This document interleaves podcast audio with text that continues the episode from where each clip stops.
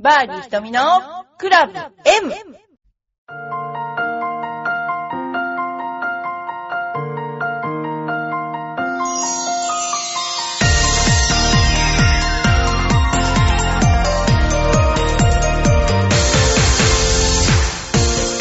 こんにちは、バーディー瞳のクラブ M です。皆さんいかがお過ごしでしょうか？なんか全然あの涼しくなってこないような感じですけれども、えーゴルフは皆さん行ってらっしゃいますでしょうか？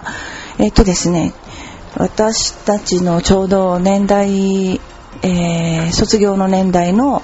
人たちがこの間あのホテルに大集合しましてちょうどそうですねえっ、と83年に大学を卒業したっていうことかな。そういう会を、えやったんですけれどもあの私は残念ながら行けなかったんですがみんな同年代の人が集まったみたいでで私たちがゴルフしてたのはバブル華やかなリシコロなのでかなりゴルフ部も人数が多かったんですね。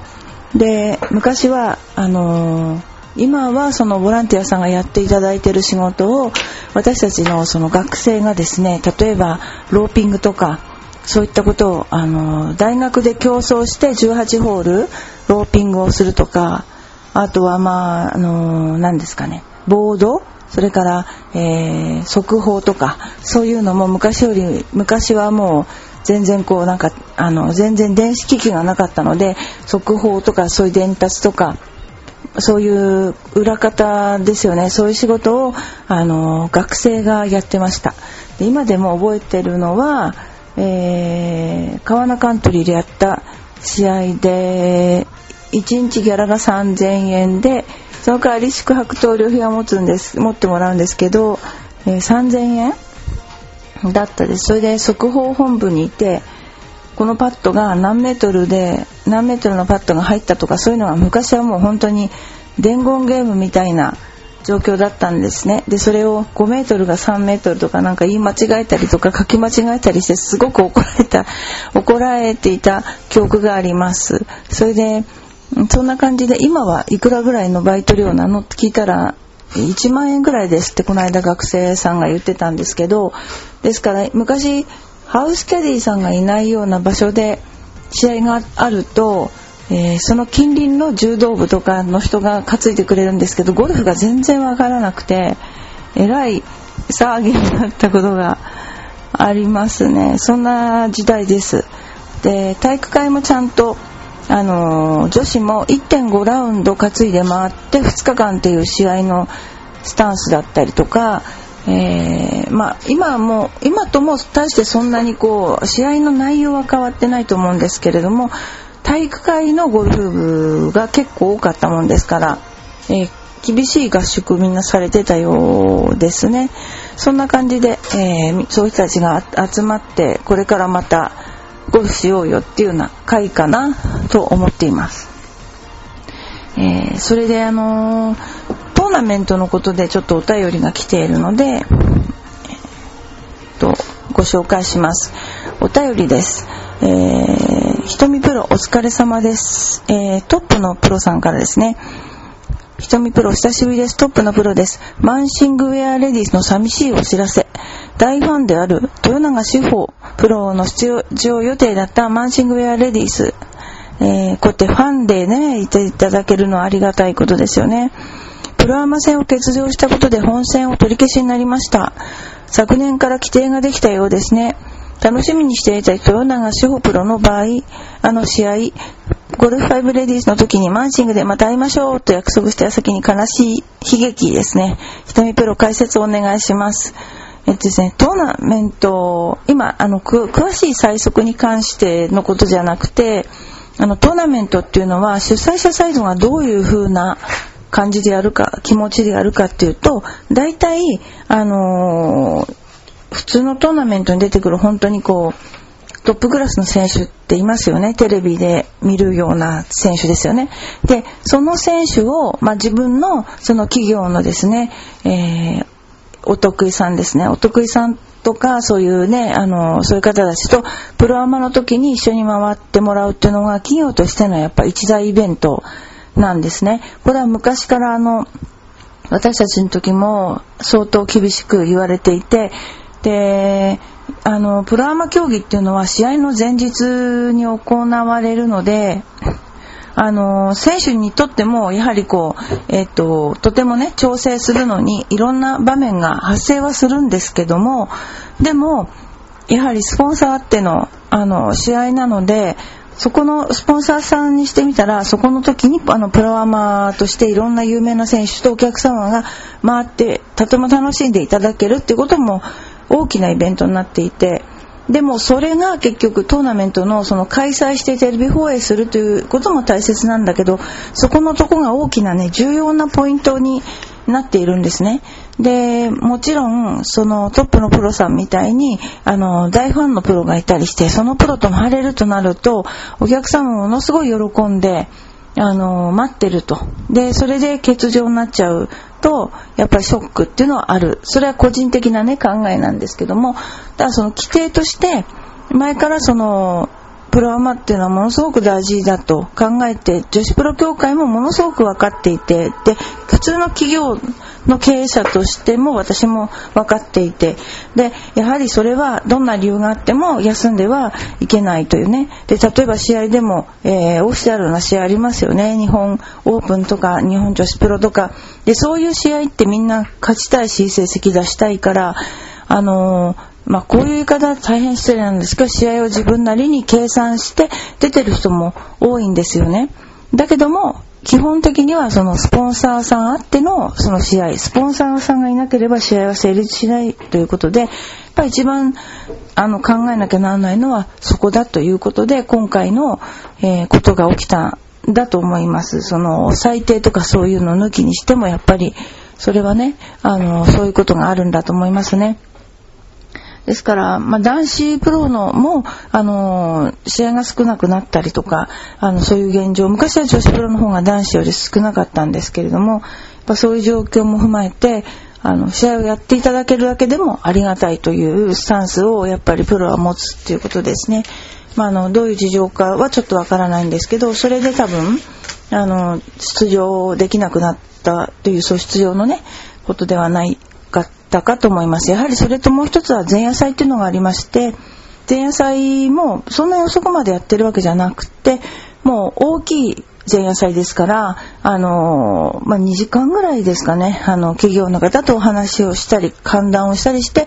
あの、帰るわけですけれども、えー、プロアマの前夜祭もやっぱり必ず出席するっていうのが、まあ、私たちの女子プロとしては、まあ、当たり前というかですね、そういう時に、まあ、あの、企業の方たちの大事にしているお客さんにいろいろ、ね、そういう方たちも逆に考えれば、そういう方たちこそ女子プロに会いたいっていう、ね、そういう考えを持っているというか、で、企業の方もね、女子プロと会ってほしいっていう、要するにそういうにオファーというかニーズがあるわけなんで、そこのところも大切に、前夜祭も大切に考えるっていうね、ことが、あの、大切になってくると思います。だ女子プロっていろいろね、今とってもおしゃれになりましたけども、前夜祭行くにしても、その、ゴルフだけをやってきてね、結構ラフな、あの、なんていうかな、そういうところに出たことがないっていうかな、あの、形のパターンの人多かったですよ、私たちの頃も。でも、やっぱりそうじゃないよねっていうことになって、あの、みんなで、ね、それなりのおしゃれはして出ましょうねっていうようなね、そういうスタンスで今女子プロはいるんですね。だから多分そのプロアマに出ないっていうことが大変重くあの捉えられるっていうのはね、やっぱ今後のその生き残りをかけてですね、トーナメント存続の生き残りをかけて、やっぱりいろいろ考えて、考え合ってのことじゃないかなと思います。ということです。えー、今後もどんどん試合がね、立て込んできますけれども、一番やっぱり問題は、気象状況がこれだけこう昔と変わってきているから、コンディショニングの問題が、えー、かなり違ってくると思いますね。えー、12月頃まであったかいっていう予想も出ていますので、その際やはり人間の体ってそんなにね、あの急にこう変えられるもんじゃないけれど気象の方がどんどんどんどん変わってきてしまってで特に一番怖いのはあの秋雨前線が今出ているのでですね突然の豪雨っていうのが今まで私たちのゴルフしてる経験の中でもどんどん増えてきましてでその何ですかねすごくそういう豪雨とかがあると、まあ、マークが流れるとかボールをあった位置をそのちゃんとしておいても川になって流れるってことも十分考えられるんですね。ですからあの今後そういう状況で運営が難しくなっていく可能性はありますよね。はい。それで、えー、とね、えー、私たちの方のお知らせからですけれども、今、三宅スポーツマッサージさんというね、あのー、マッサージさんのところと、提携、業務提携をいたしました。で、10月から正式にどんどん今、えー、施術していただくんですけれども、えー、私は、あのーこの方の息子さん代表なんですけど息子さんにやっていただいてるんですけれども、えー、この三宅スポーツマッサージさんって、えー、三宅公則さんという方が院長なんですけれどもこの方はあの J リーグの湘南ベルマーレチーフトレーナー、えーと、ジョムカップの J リーグオールスターチームのトレーナーだったり FIFA のワールドカップのレフェリートレーナーだったりサッカー日本代表のトレーナーだったり、まああのトヨタカップの AC ミランとオリンピアのレフェリートレーナーだったり、えー、陸上競技大会の日本代表のトレーナーだったりもう様々なトレーナー経験を踏んで今、あのー、業、なんていうかな、今でも学生スポーツなんかでも、えー、みんな見てるわけなんですね。で、専修大学の、えー、伊勢原校舎と生田校舎にもいらしていただいて、えー、ラグビー部とかいろんな部をですね、サポートしていただいている、え、ところなんですよね。で、私が本当にあの、お願いして、この間から子供たちのトレーニングもやっていただいてるんですけど、なんか必要にこう、分かりやすいというか、トレーニングの層も24歳ぐらいの子から、えー、小学校5年生ぐらいまでの子までいたんですけど非常にこう分かりやすい内容だったっていうことで自分たちがやっぱ納得してあのトレーニングを受けてもらえるっていうのはすごくいいことだなと思っています。今後はあの年齢とかそういったことをいろいろ考えながらあのトレーニングをしていただこうと思っています。でこの間私肘が痛くなっちゃってでその肘もやってもらったら本当にやってもらった日は全く無痛になるっていう、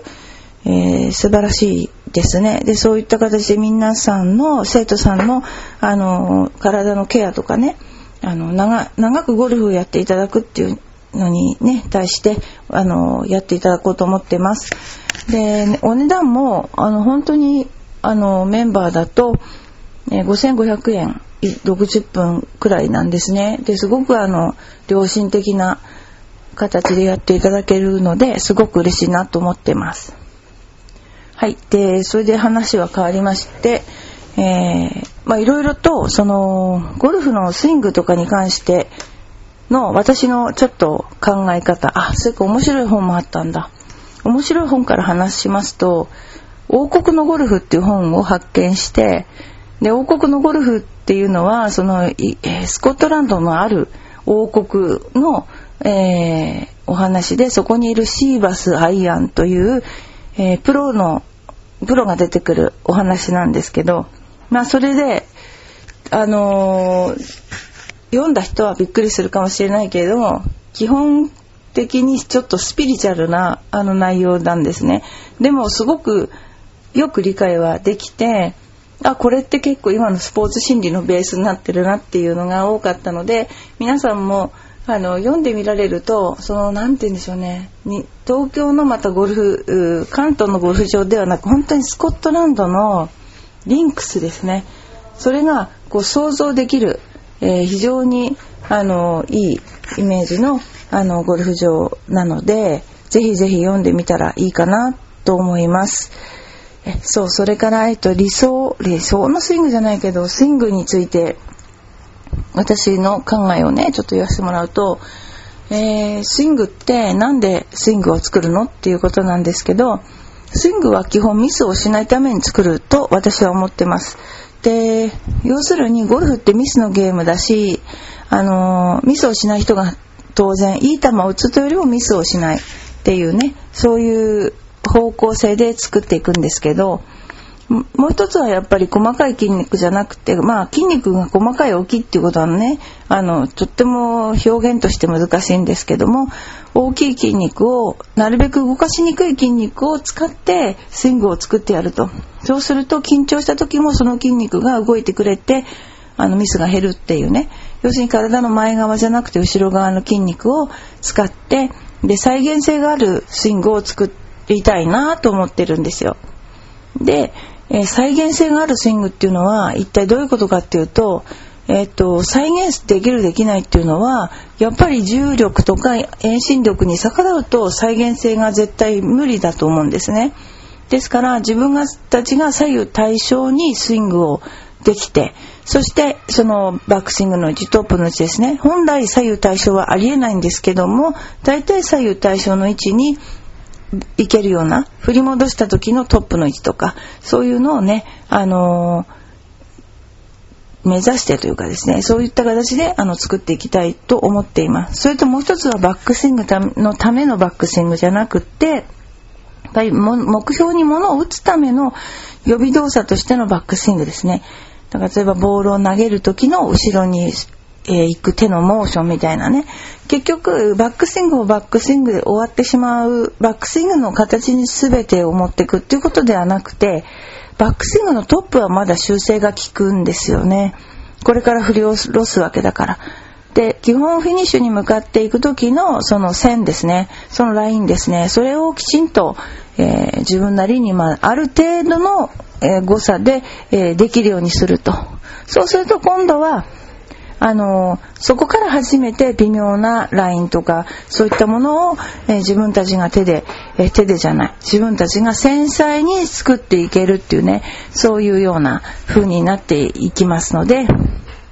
えー、スイングはとても大切なので、えー、皆さんもスイング作りね簡単ですよスイングあの左右対称のスイングをねあのいつも心がけてあの素振りとか普段の体のオフィスにいても体の動きの練習とかそんなのでね十分なんですよね体重移動とか。そういうのをやるやらないでもう大きな違いが出ちゃうからだから普段からそういう気をつけていただいて体重移動やバックスイングそれからフォロースルーの肘の肘とか腕のねあの外転というんですかねそういう風にしていくあの生き方とかを自分がモーションとして覚えていくことが大事だと思います。でそのね王国のゴルフの中でとても印象に残ったた内容ちょっと戻っちゃうんですけどもドライバーのことをドライバーって呼ばないんですね。でそのシーバスアイアンさんはねでプレークラブって呼ぶんですよ。でなんでプレークラブって呼ぶかっていうとドライバーって言っただけで飛ばすぞっていう何て言うんだろうなこう意識が働きますよね。だからそれが、えー、まあ何て言うんでしょうね。自分の中の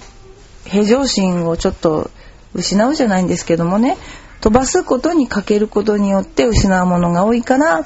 プレークラブっていう風にあの呼んでるらしいんですよ。ですからあのそれもちょっと一つの参考にあの思っていただいてもいいかな。それからあとボールとクラブと体を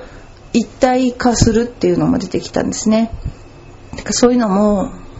もう本当にボールって私たちの離れた問題じゃなくてクラブも私たちの手であってもう全体全体でこう何て言うのかな打つっていうかとても抽象的な表現なんですけどそういう感覚ってものすごくあってかつそれで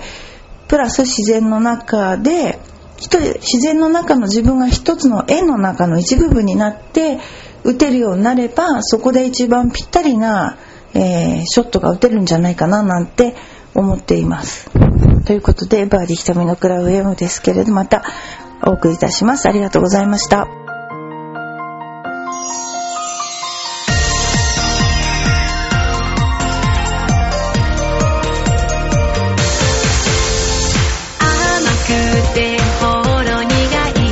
私の癒しチョコレート